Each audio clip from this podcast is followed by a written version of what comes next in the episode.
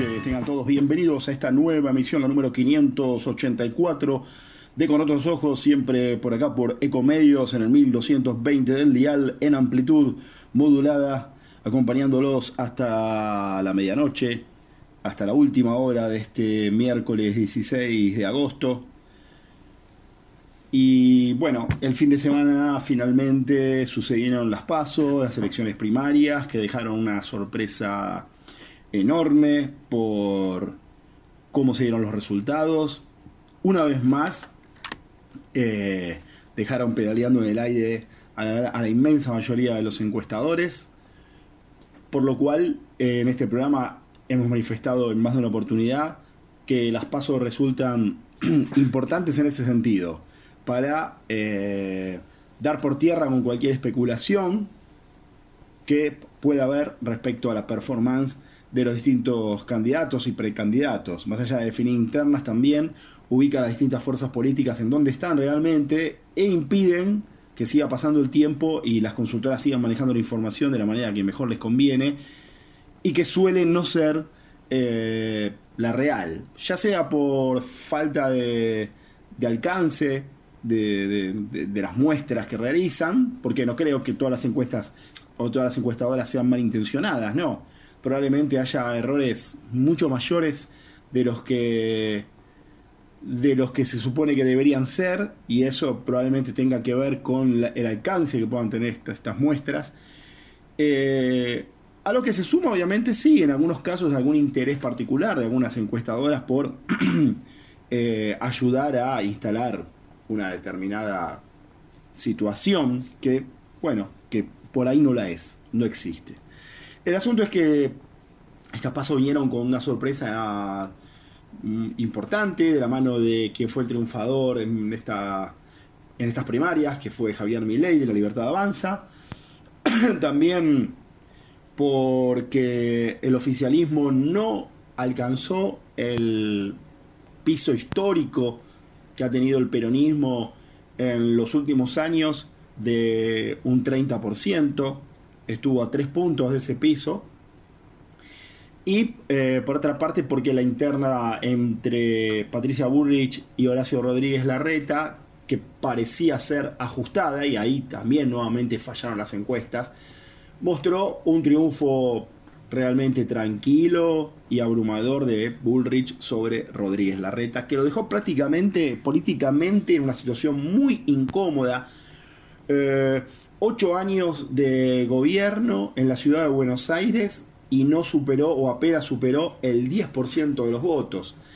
Eh, quedó lejísimo de la competencia grande Rodríguez Larreta. Pero eso lo va a analizar después eh, Mariana Prado como de costumbre. Yo me adentro más en la parte económica porque el lunes, o sea, inmediatamente apenas arrancó el día posterior al paso, vivimos realmente una catarata de anuncios de medidas económicas como no recuerdo, como hace muchísimo tiempo no sucedía, como no sucedió ni siquiera en el arranque de la gestión de Sergio Massa al frente del Ministerio de Economía, que lo hizo con una batería de medidas, pero que fue, fueron progresivas, fueron en el tiempo, no fueron todas de golpe un día, un día por ahí se anunciaban dos o tres medidas, pero lo que sucedió el lunes fue que realmente se anunciaron una cantidad importante de medidas. Arrancó todo con el quizás la medida más importante, la más fuerte, porque es la que más golpea los bolsillos de la población, y que fue la devaluación. Una devaluación de más del 21%, una devaluación como no se veía hace rato, hace desde el gobierno Mauricio Macri que no se veía una devaluación eh, tan importante. Y eso que la devaluación eh, después de las PASO eh, en 2019 fue una, una devaluación muchísimo más alta que el 21%. Pero así todo, pasaron cuatro años para volver a ver una devaluación eh, así de golpe, importante. Habrá que ver cuál termina siendo el alcance de esta devaluación. Habrá que ver si esta devaluación es el principio del final de las aspiraciones de Sergio Massa o es el principio de la remontada de Sergio Massa. La tenía que hacer el primer día, obviamente. Queda un mes y medio todavía para para mejorar el resultado del domingo y aspirar a, un balotaje, porque todo parece indicar que ninguna fuerza va a terminar en octubre coronándose eh, como la ganadora de tal manera que asuma la que digamos que se quede con la presidencia y que no tenga que acceder a una segunda vuelta. Esta devaluación fue bien temprano en la mañana, apenas abrió el mercado, el Banco Central dispuso una, una devaluación del 21,6% en el dólar oficial mayorista, que pasó de 2,97 en que cerró el viernes a 350 pesos el lunes.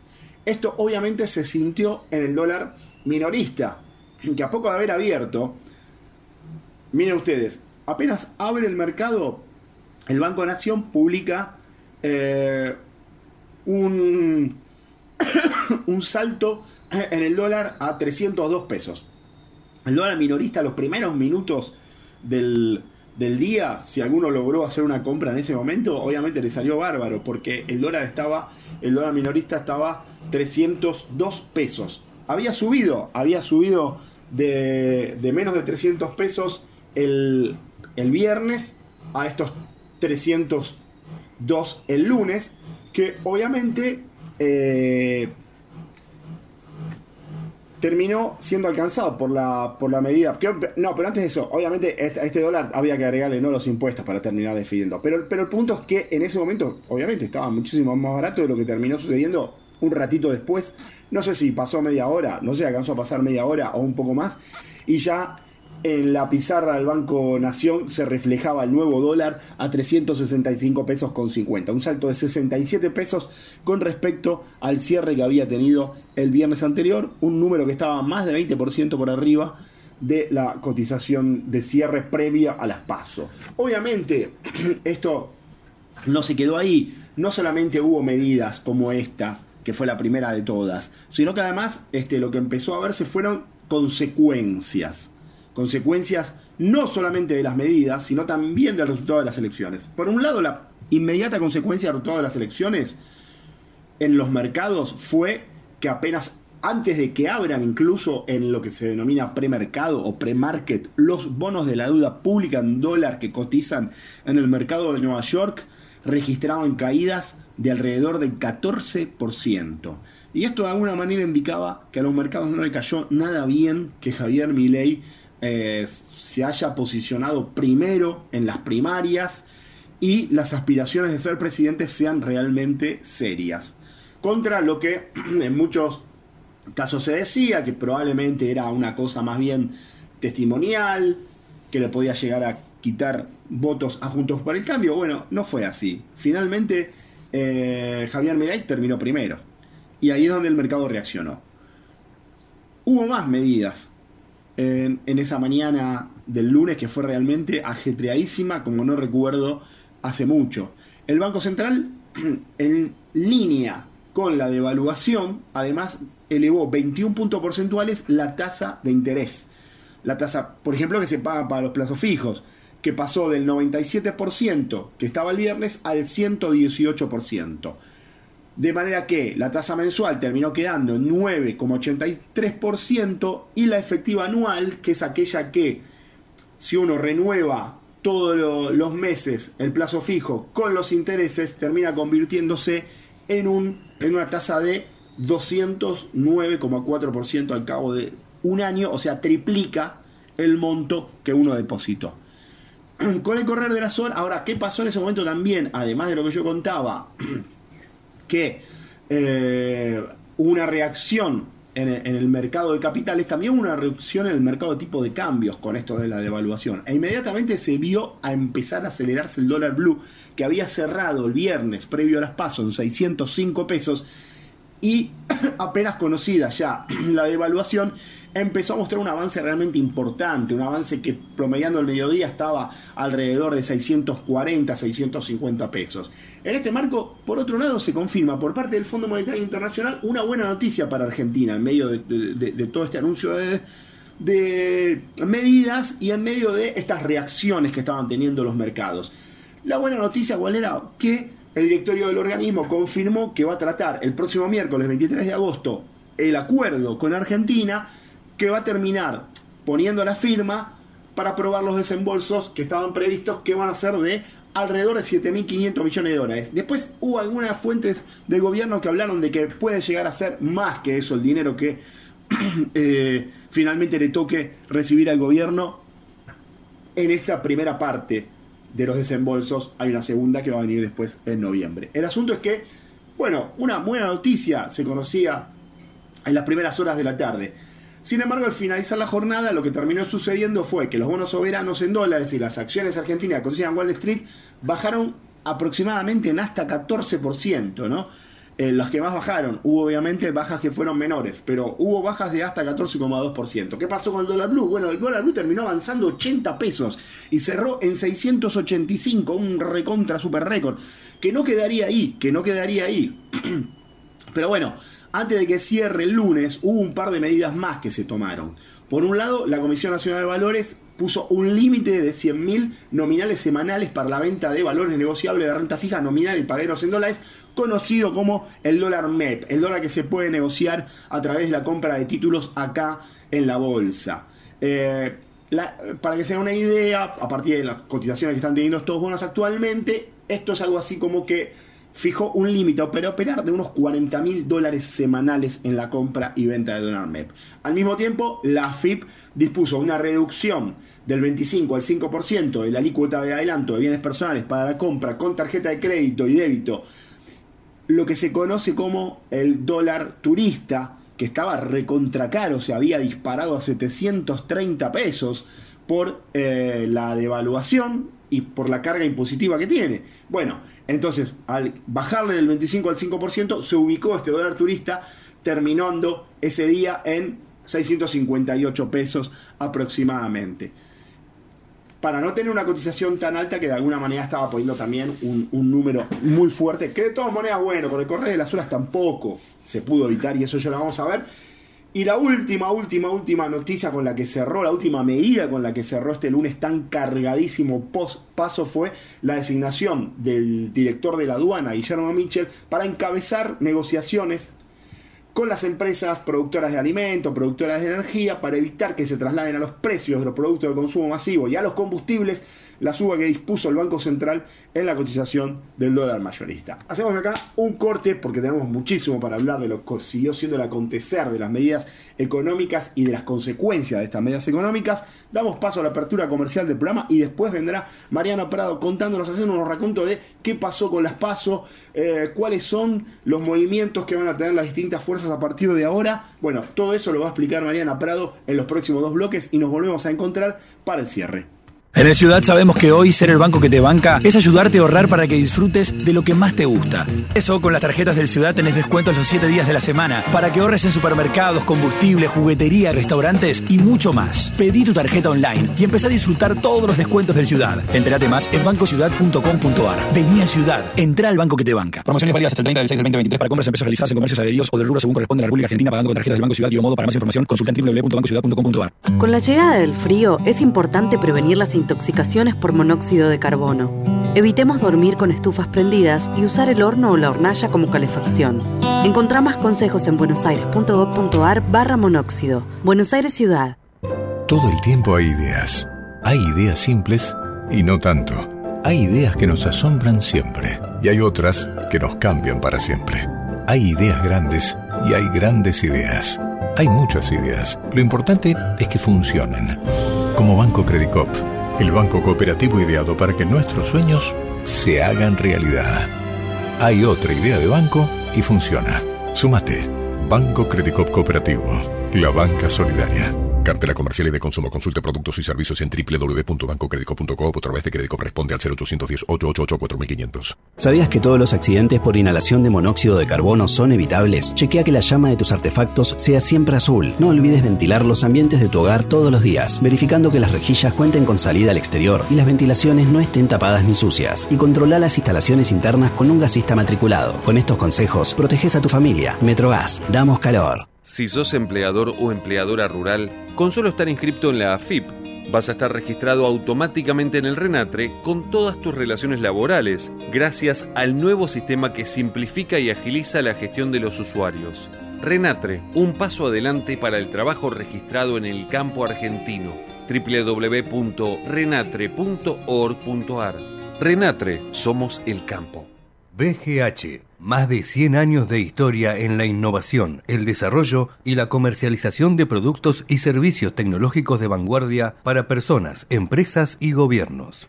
Honda Motor de Argentina. 45 años poniendo en marcha los sueños de los argentinos. El Banco Provincia se está actualizando. Más tecnológico. Tecnológico. Más dinámico. Dinámico. Más innovador. Innovador. En otras palabras, el Banco Provincia está más 2.3. ¿O no? Vos con tono robótico. Así es, humano. Está más 2.3. Banco Provincia. Derecho al futuro. Futuro. En Provincia ART estamos con vos, con tu pyme, estamos con quienes generan trabajo y con quienes lo cuidan. Consulta con tu productor o productora de seguros o ingresa a provinciaart.com.ar barra pymes. Cotiza y mejora tus costos con un plan a la medida de tu realidad. Provincia ART, la aseguradora de riesgos del trabajo del Grupo Provincia. Superintendencia de Riesgos del Trabajo para consultas y reclamos comunicate al 0800 666 www.argentina.gov.ar barra SRT.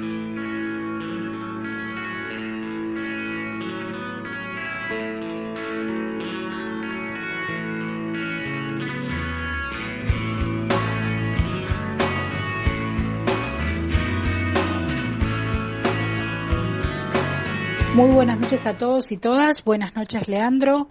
Continuamos en Con otros ojos en este segundo bloque del primer programa tras las paso que eh, fuimos a votar todos los argentinos el domingo. Eh, unas pasos que fueron un cimbronazo para la política en general. Hubo grandes perdedores y grandes ganadores en, en esta elección primaria, en esta interna y, eh, y muchos datos inesperados, al menos lo decíamos en varios programas antes de las PASO, eh, hablábamos de las encuestas que permanentemente fallaron sobre eh, marcar un escenario más o menos certero de lo que venía de lo que venía sucediendo en las elecciones en las provincias, fallaron también en la elección nacional y también fallaron durante el escrutinio, durante los boca de urna. Ni siquiera los boca de urna que armaban las consultoras daban el escenario que se terminó dando. Todas las eh, los bocas de urna o la mayoría de los bocas de urna estaban daban a Sergio Massa en primer lugar y quedó tercero en el resultado final en votos individuales, algo que golpeó de lleno al oficialismo que golpeó de lleno a Unión por la Patria y que deja algunas dudas respecto de cómo se va a continuar de aquí en más, cómo va a seguir este proceso hacia adelante. ¿Qué es lo que pasó el domingo? Bueno, todos sabemos que Javier Milei sacó más del 30% de los votos. Todos sabemos que eh, la interna entre Patricia Bullrich y Horacio Rodríguez Larreta la ganó Bullrich por bastante diferencia, mucha más de lo que eh, se esperaba, incluso se esperaba, las proyecciones hablaban de la mayoría de un Larreta por encima de Bullrich, bueno, finalmente eso no sucedió, y también Sergio Massa que saca 24 puntos y que tiene que salir a ganar 10 puntos más para las eh, elecciones generales para intentar competir en un balotage eh, en octubre, en noviembre, perdón, en octubre son las elecciones generales, en noviembre es el balotage. Algunas reflexiones después de este resultado. Por un lado, una política totalmente interpelada por la sociedad, una política que evidentemente no supo dar respuesta a lo que la sociedad estaba pidiendo. Hay un emergente que surge de siempre de este tipo de situaciones donde hay una crisis social, una crisis económica, pero fundamentalmente una crisis política, siempre hay emergentes que surgen por fuera de la política. Lo fue Mauricio Macri en su momento en la ciudad de Buenos Aires, cuando surge después de Cromañón la figura de, del PRO como un jugador más en el escenario político que sale a disputar eh, poder y que finalmente después Macri termina siendo presidente en 2015. Sucedió, por poner algunos ejemplos, en Santa Fe con Miguel del Cel, cuando eh, ante la crisis política, económica, social del narcotráfico, de inseguridad, surge una figura como la de eh, Miguel del Cel en la provincia de Santa Fe, que finalmente no logra el resultado que, esperaba Juntos por el Cambio. Miguel del Cel va por adentro de una estructura armada, por adentro del PRO, y finalmente no logra eh, ser el gobernador de Santa Fe, no logra con el, el aparato partidario de otras agrupaciones. Pero se instala una figura eh, por fuera de lo que es la política. Podemos hablar también de otros muchos políticos que surgen, que emergen en crisis y que vienen a romper con el discurso tradicional de la política.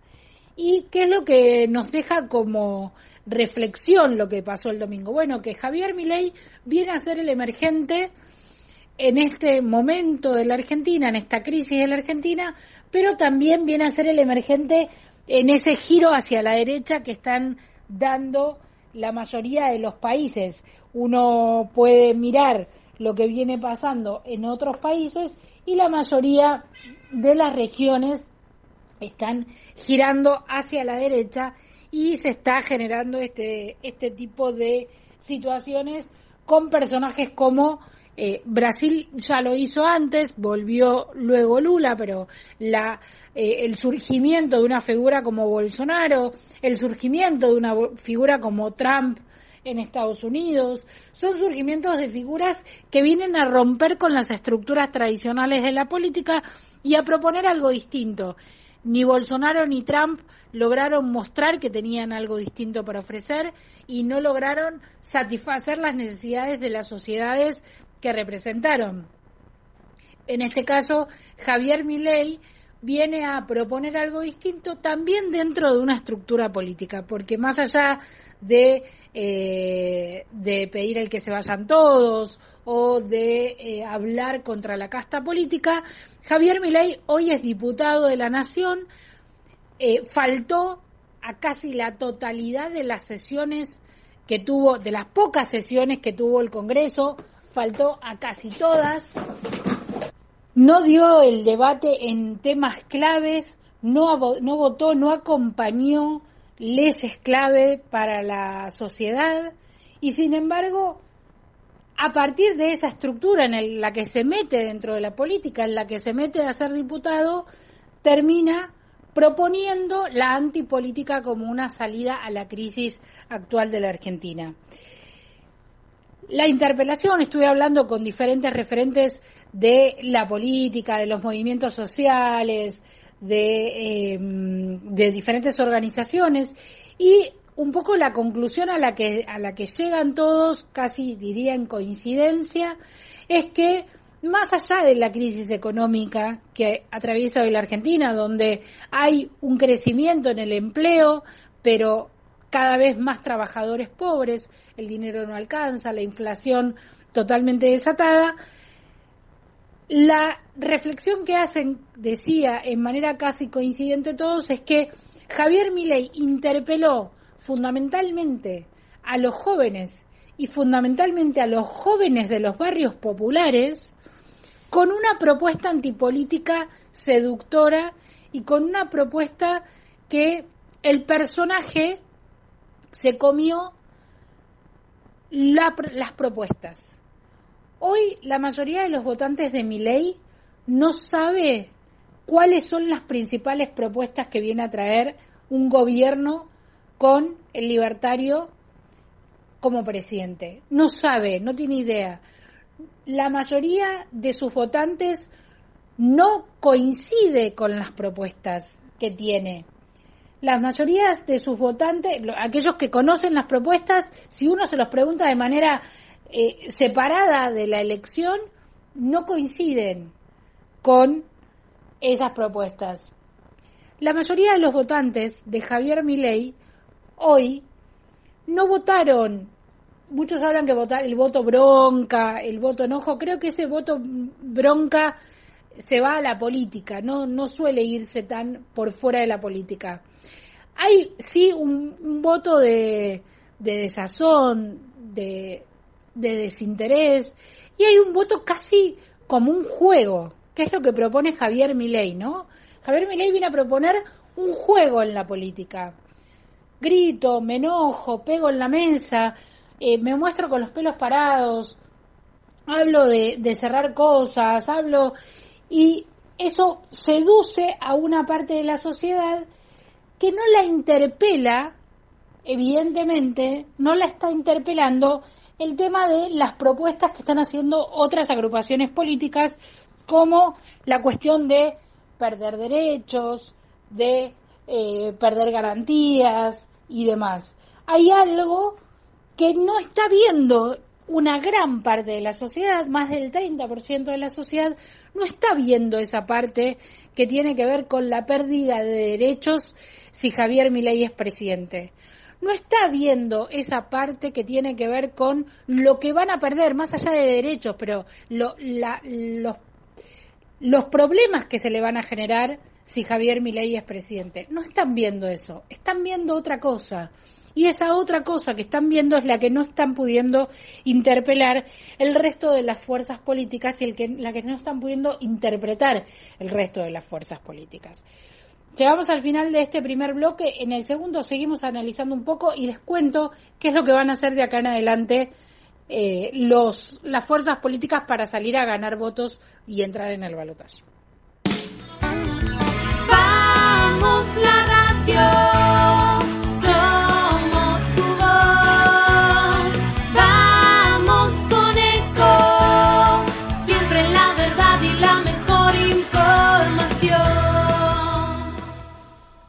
Informate en ecomedios.com.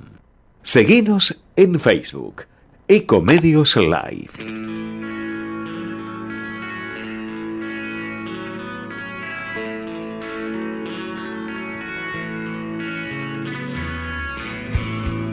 Tercer bloque en Con otros ojos. Decíamos en el bloque anterior que Javier Milei vino a interpelar a la sociedad desde un punto diferente que no lo están pudiendo hacer los, las agrupaciones o, las fuerzas políticas tradicionales.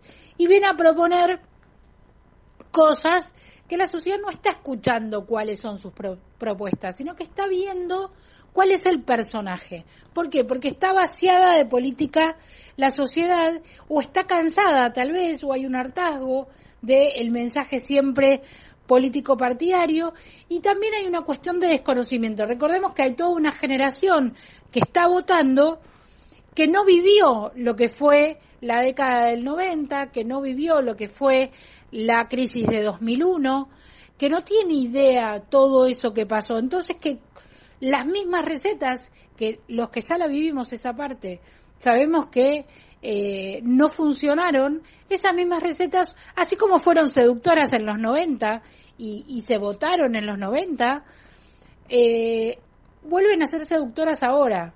Lo que pasa es que, bueno, lo que uno tiene que ver, aquellos que sí lo vivimos, es todo el esfuerzo que después llevó a recomponer esa descomposición social, política, económica, de soberanía, todo lo que llevó y que cada vez hay menos margen para ir recomponiendo, porque cuando las cosas se rompen muchas veces, ya es muy difícil después volver a arreglarlas. Cada vez se vuelve más difícil.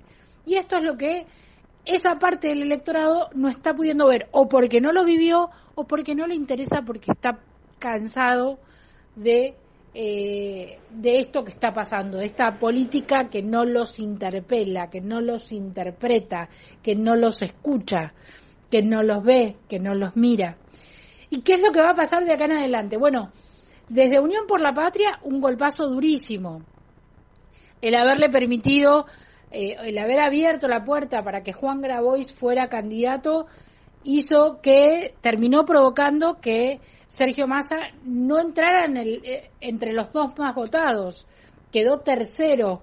Si eh, hubiera sumado solamente la persona de Sergio Massa, hubiera quedado segundo detrás de Javier Milei, sumando los votos de, eh, de Grabois. No, no alcanzaron esos votos, fueron para otro lado, no terminó, eh, lo que terminó sucediendo fue que eh, Massa quedó tercero. ¿Qué es lo que tienen que hacer ahora? Bueno, por un lado, tienen que salir a dar ese mensaje de que Massa es el que tiene la receta y la solución para este problema que está hoy generado.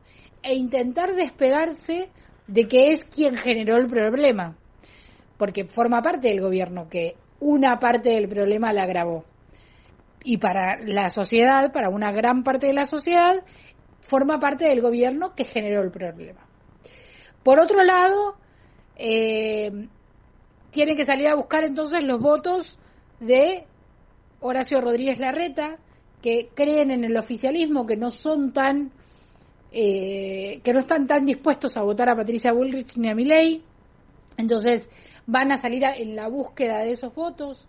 También hay una búsqueda por salir a eh, convencer a la gente que no fue a votar que vaya, que es importante, que si no se vota se pone en riesgo estas cosas, que emerjan personajes como Javier Milei que ponen en riesgo todo el país, toda la soberanía, toda la economía, toda la política, toda la sociedad.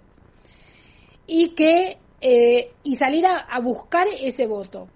Por el otro lado, va a haber una estrategia conjunta, porque hay una lectura por parte de Unión por la Patria y sobre todo de- del lado del masismo, en el que los gobernadores que desdoblaron las elecciones, que no fueron eh, con boleta completa, con el nombre de la arriba, esos gobernadores no jugaron del todo de lleno para la elección.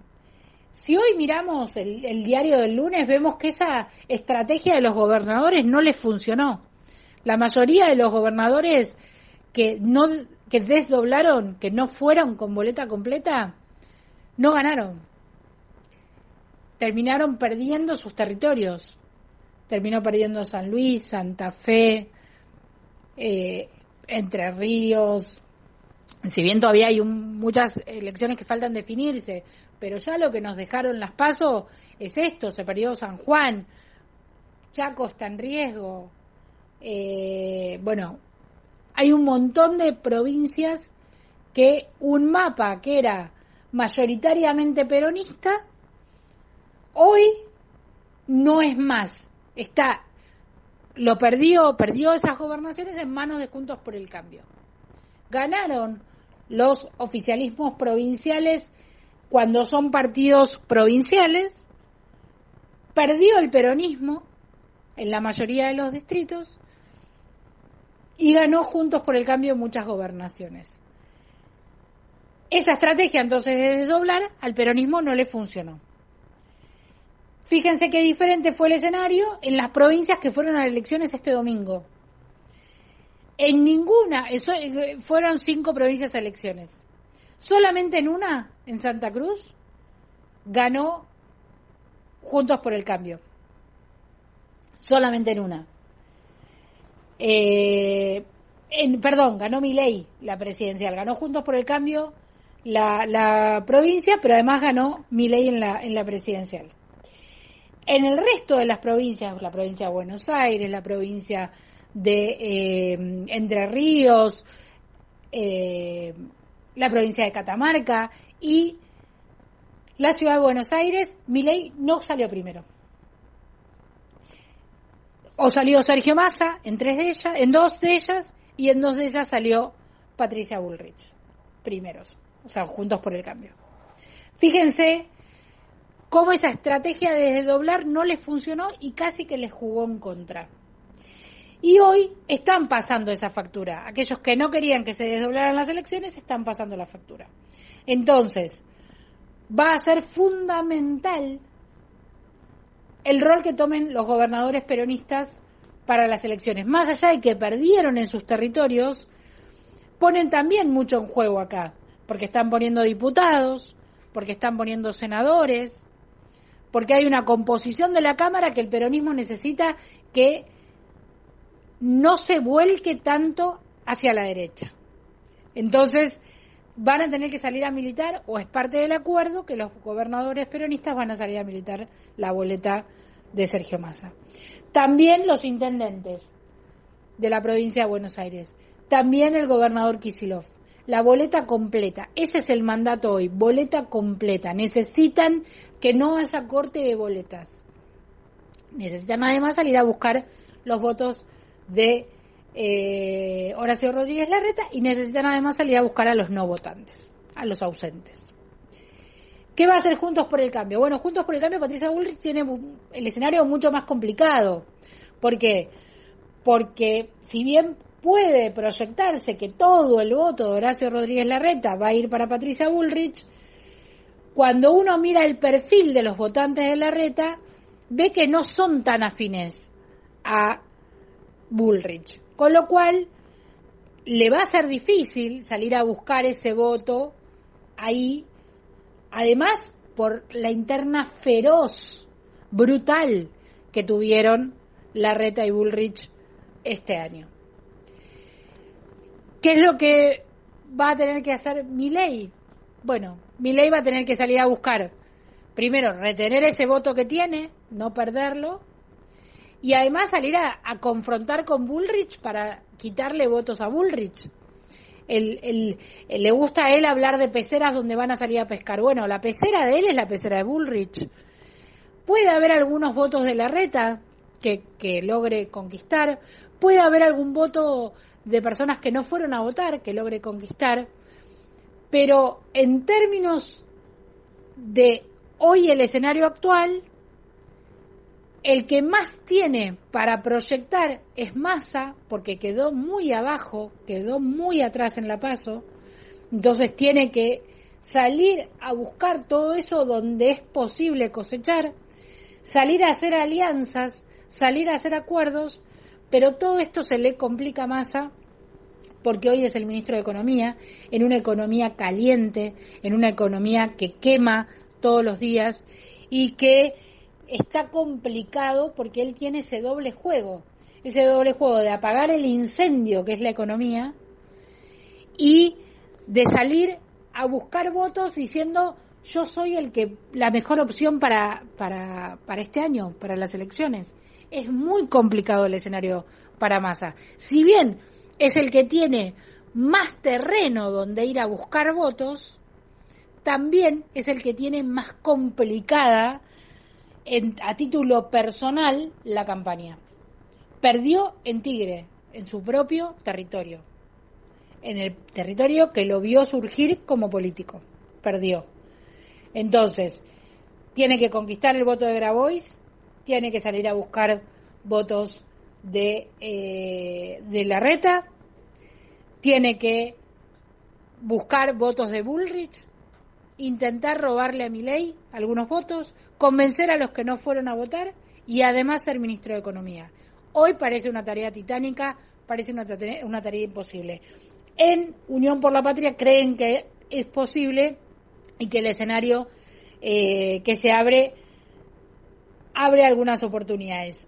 Hoy, miércoles, casi terminando el miércoles, la realidad es otra, lo que se ve es otro, o es otra cosa. Pero bueno, todavía quedan 67 días para las elecciones generales y veremos si en estos dos meses puede Massa acomodar las variables económicas medianamente para poder sí salir en busca de esos votos y evitar que eh, la llegada de un personaje disruptivo como es Javier Milei hunda finalmente a la Argentina como sucedió con Brasil, como sucedió con otras experiencias donde este tipo de personajes emergieron. Llegamos así al final de mi participación en Con Otros Ojos. Los dejo con Leandro Selén para el cierre del programa. Que tengan todos y todas muy buenas noches. En el Ciudad sabemos que hoy ser el banco que te banca es ayudarte a ahorrar para que disfrutes de lo que más te gusta. Eso, con las tarjetas del Ciudad tenés descuentos los 7 días de la semana para que ahorres en supermercados, combustible, juguetería, restaurantes y mucho más. Pedí tu tarjeta online y empecé a disfrutar todos los descuentos del Ciudad. Entérate más en bancociudad.com.ar. Vení al Ciudad, entra al banco que te banca. Promociones válidas hasta el 30 del 6 del 2023 para compras en pesos realizadas en comercios adheridos o del rubro según corresponde a la República Argentina pagando con tarjetas del Banco Ciudad y o modo. Para más información consulta en www.bancociudad.com.ar. Con la llegada del frío es importante prevenir las intoxicaciones por monóxido de carbono. Evitemos dormir con estufas prendidas y usar el horno o la hornalla como calefacción.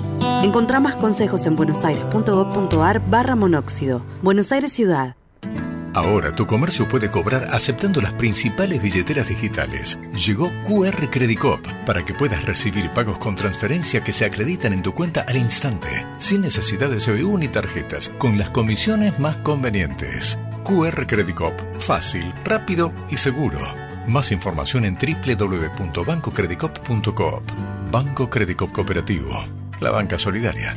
Aplicable la cartera comercial válido para titulares de cuenta que adhieran al servicio de pago con transferencia presentado por Play Digital SEA Modo a través de la banca Internet Credit Cop. Términos y condiciones disponibles en www.modo.com.ar. Más información en www.bancocreditcop.coop. ¿Sabías que todos los accidentes por inhalación de monóxido de carbono son evitables? Chequea que la llama de tus artefactos sea siempre azul. No olvides ventilar los ambientes de tu hogar todos los días, verificando que las rejillas cuenten con salida al exterior y las ventilaciones no estén tapadas ni sucias. Y controla las instalaciones internas con un gasista matriculado. Con estos consejos, proteges a tu familia. Metrogas, damos calor. Si sos empleador o empleadora rural, con solo estar inscrito en la AFIP, vas a estar registrado automáticamente en el RENATRE con todas tus relaciones laborales, gracias al nuevo sistema que simplifica y agiliza la gestión de los usuarios. RENATRE, un paso adelante para el trabajo registrado en el campo argentino. www.renatre.org.ar RENATRE, somos el campo. BGH, más de 100 años de historia en la innovación, el desarrollo y la comercialización de productos y servicios tecnológicos de vanguardia para personas, empresas y gobiernos. Honda Motor de Argentina. 45 años poniendo en marcha los sueños de los argentinos. El Banco Provincia se está actualizando. Más tecnológico, Tecnológico, más dinámico, dinámico, más innovador. innovador. En otras palabras, el Banco Provincia está más 2.3. ¿O no? Vos con tono robótico. Así es, humano. Está más 2.3. Banco Provincia. Derecho al futuro. Futuro. En Provincia ART estamos con vos, con tu pyme, estamos con quienes generan trabajo y con quienes lo cuidan. Consulta con tu productor o productora de seguros o ingresa a provinciaart.com.ar barra pymes. Cotiza y mejora tus costos con un plan a la medida de tu realidad. Provincia ART, la aseguradora de riesgos del trabajo del Grupo Provincia. Superintendencia de Riesgos del Trabajo para consultas y reclamos comunicate al 0800 666 6778 www.argentina.gov.ar barra SRT.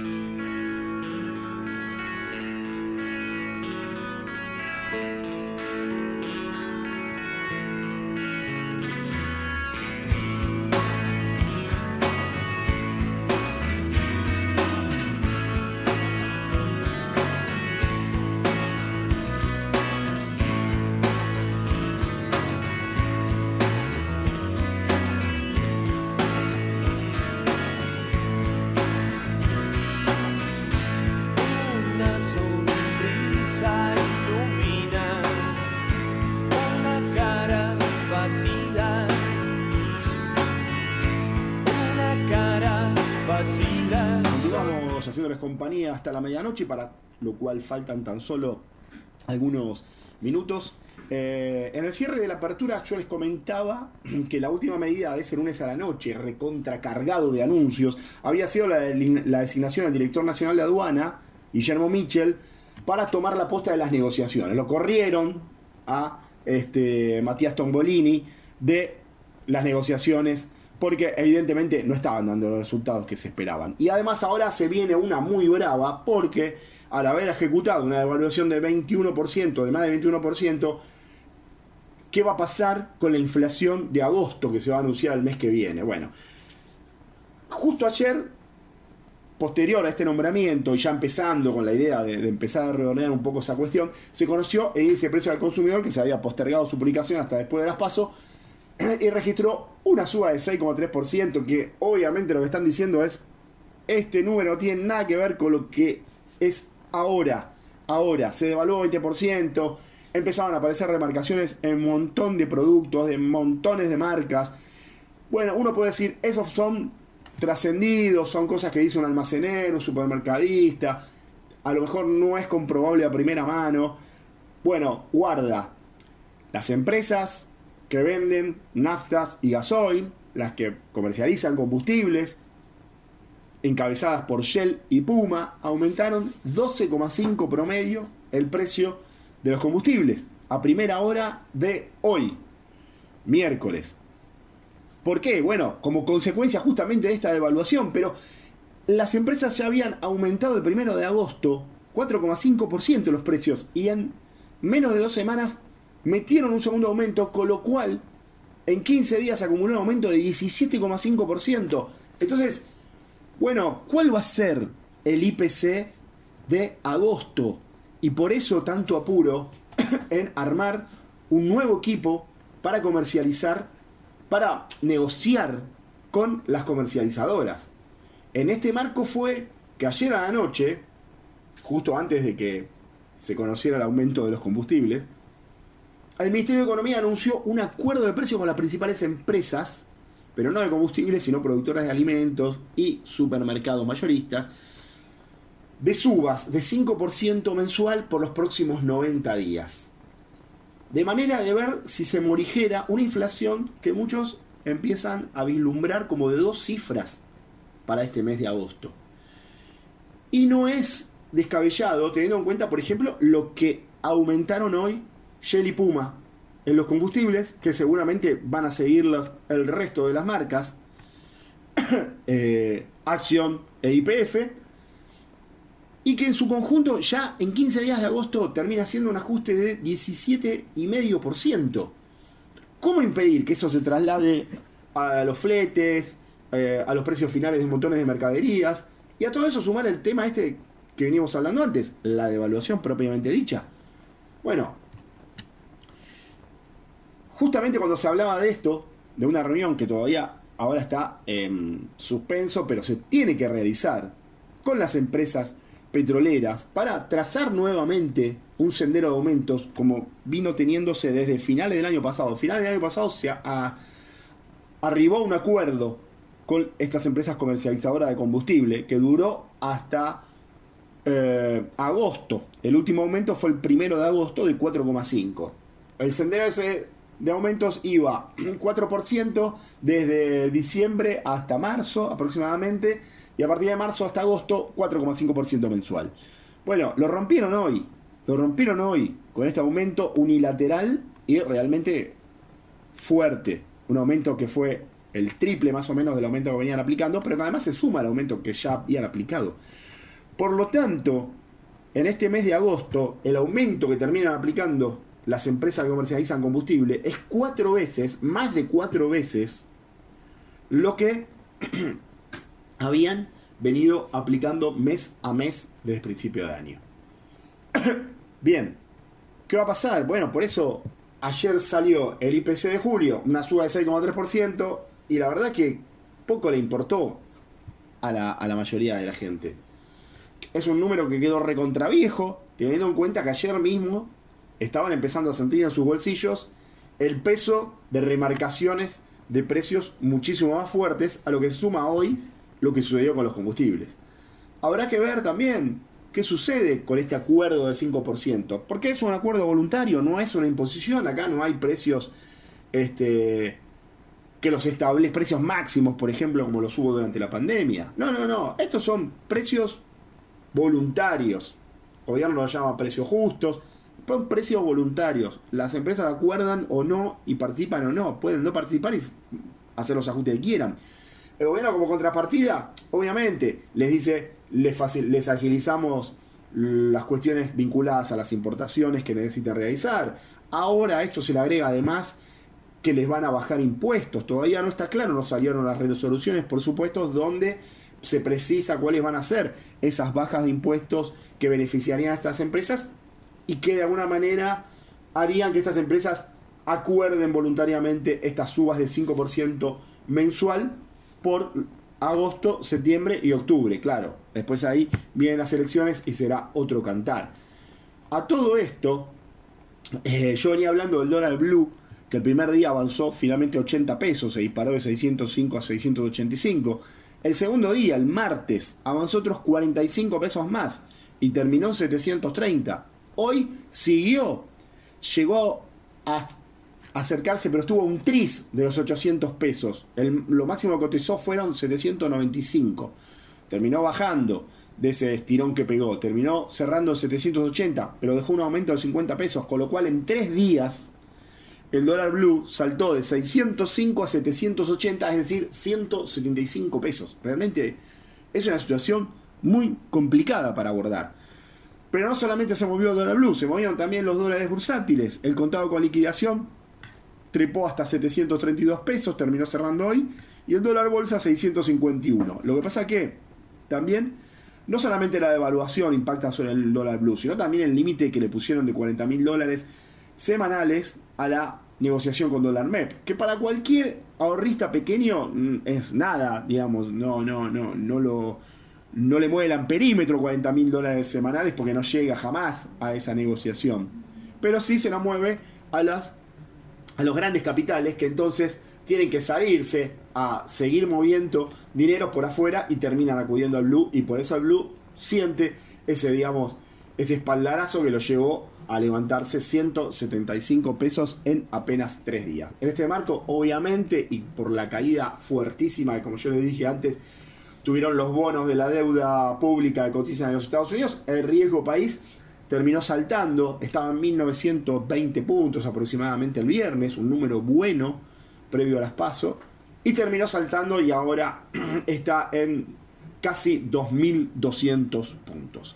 Llegamos así al final del programa, les agradezco a todos los que estuvieron del otro lado, gracias a Mariana Prado por acompañarme como de costumbre y nos volveremos a encontrar entonces el próximo miércoles, siempre a partir de las 23, siempre por aquí, por Ecomedios, que tengan todos una muy buena noche.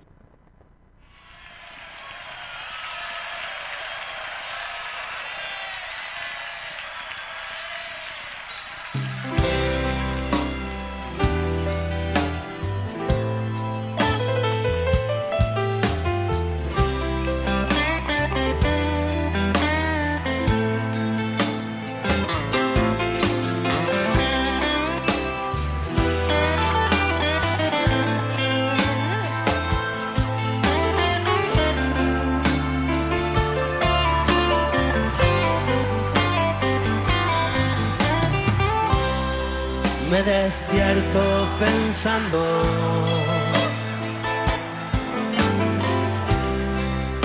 hoy te voy a ver,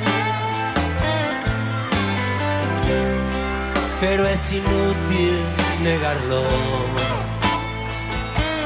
Tú me estás atrapando otra vez. Eres un ángel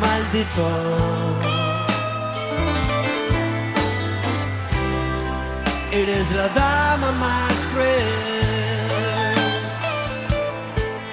Un arma de doble filo. Contigo solo puedo perder. Tú me estás atrapando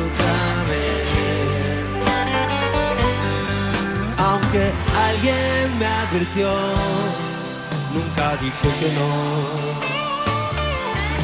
Ahora tengo que esconder las heridas. Ah, y este pulso que jugué, porque quise lo perdí. Nunca me podré alejar de ti. Extraño cuando llega la noche.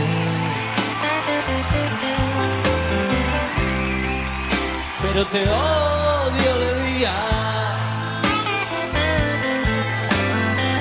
Después me subo en tu coche. y dejo pasar, dejo pasar la vida.